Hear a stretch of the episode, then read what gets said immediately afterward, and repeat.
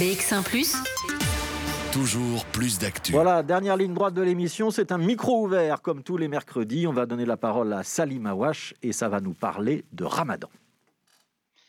Bonjour, Ouidak. Salam alaikum. Je sais que certaines personnes euh, attrapent euh, euh, de l'urticaire quand je dis salam alaikum à votre antenne. Alors aujourd'hui, même si on est dans les derniers jours, je voudrais dire Ramadan Mubarak, un bon mois de Ramadan à toutes et tous, et surtout à la STIB. Ramadan Mubarak, car le mois de Ramadan est devenu un événement marquant dans notre société et au-delà. Les présidents américains, premiers ministres anglais, canadiens souhaitent Ramadan Mubarak.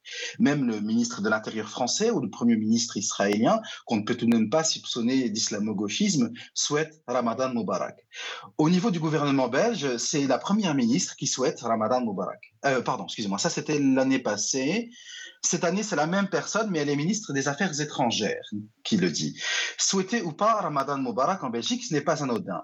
Est-ce que l'islam, les musulmans sont considérés comme étrangers à notre société ou partie intégrante au même titre que d'autres traditions religieuses et culturelles?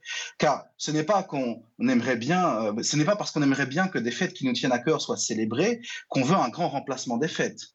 Hein Moi, j'ai rien contre les sapins de Noël à la Grand Place. Je trouve ça très joli. J'ai jamais demandé à ce qu'on mette un truc artificiel.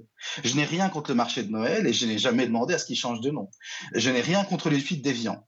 Par contre, le et vous pouvez même pas boire un verre d'eau pour la 250e fois, ça oui, ça me saoule. Mais comme c'est de l'eau, ça va. Je dis ça parce que des fois, on nous colle des problèmes aux musulmans alors qu'on n'a rien demandé. On a déjà assez de problèmes à gérer, alors on va pas s'en sortir si on nous en rajoute. Et c'est vrai quand même qu'il y a des signaux positifs. Il y a quelques années, on a vu le roi Philippe participer à une rupture du jeûne. Le roi Philippe qui mangeait une date au moment de l'appel à la prière, tranquille, entre deux femmes qui portent un foulard, tranquille quoi.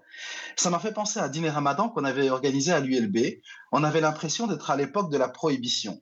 Les autorités de l'université dite libre de Bruxelles avaient interdit le dîner, puis imposé d'ouvrir les portes 30 minutes après l'heure de la rupture de jeûne pour purifier l'événement de tout aspect religieux. Bien sûr, sauf si on est de mauvaise foi, ce n'est pas que religieux le ramadan, c'est aussi familial, culturel, social. Quand je vois toutes les distributions de repas à des milliers de personnes chaque jour, je suis admiratif de toute cette solidarité, tout ce dévouement pour aider celles et ceux qui sont dans le besoin, quel qu'il soit. Puis, quand je vois le nombre de personnes qui en bénéficient, je m'inquiète. Il se passe quoi après? Est-ce que les gens ils vont jeûner euh, nuit et jour les 11 mois suivants en attendant le prochain ramadan? Je suis d'autant plus mal à l'aise quand je vois des politiques participer à ces actions, les applaudir, se prendre en photo sur les réseaux. Est-ce que ce ne serait pas aussi un petit peu le job des politiques de faire en sorte qu'il n'y ait pas autant de, gens qui aient besoin d'aide alimentaire? Est-ce qu'il faut se réjouir de voir tant de charité, hier chrétienne, aujourd'hui musulmane, tant événements de compenser les reculs des droits sociaux et l'augmentation des inégalités? Et à propos d'inégalités, je voudrais terminer par souhaiter Ramadan Mubarak à la STIB, qui vient de se faire condamner pour discrimination directe en raison des convictions religieuses et discrimination indirecte en raison du genre. L'ordonnance ratatine complètement les arguments du plus gros employeur de Bruxelles et aussi une vision complaisante et d'autosatisfaction, je cite, la diversité et le caractère de ce qui est divers, varié, différent. Partant de cette donne, nous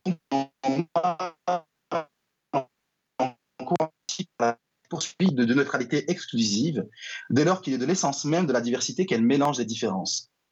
On espère que les employeurs bruxellois, et certainement les employeurs publics, dont BX1, n'attendront pas tous d'être condamnés comme et pour réellement s'ouvrir à la diversité. Merci. Merci Salim Awash. Il y a eu des petites coupures, mais on a tout à fait compris le sens de ce que vous nous expliquiez. Ramadan Moubarak, à vous Salim. Merci beaucoup.